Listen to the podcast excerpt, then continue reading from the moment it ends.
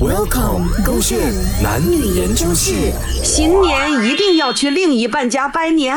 侯伟全，我跟你讲啊，如果今年你再不陪我回家乡拜年的话，我就真的要跟你分手。怎么要跟我分手哦？你有家人，我也是有家人的嘛，怎么要陪你回红刀嘞？陪你回红刀，我怎样哦？年初一到年十五啊，你一天你都找不到回我的家乡陪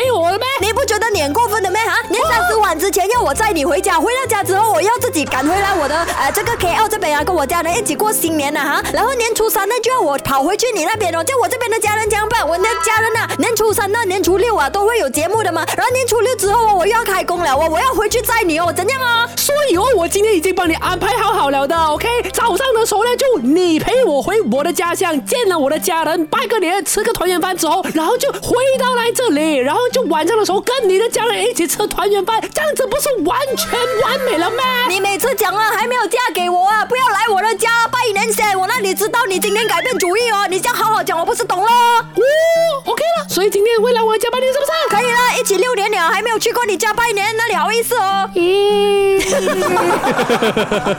所以男生是不是真的很喜欢、很不喜欢，还是喜欢去另外一半家拜年的？做口吃你是在我没有口吃，我只是第一次见家长，我在想啊，要买什么礼篮呢？要才农夫 OK 没有？OK，通心礼盒。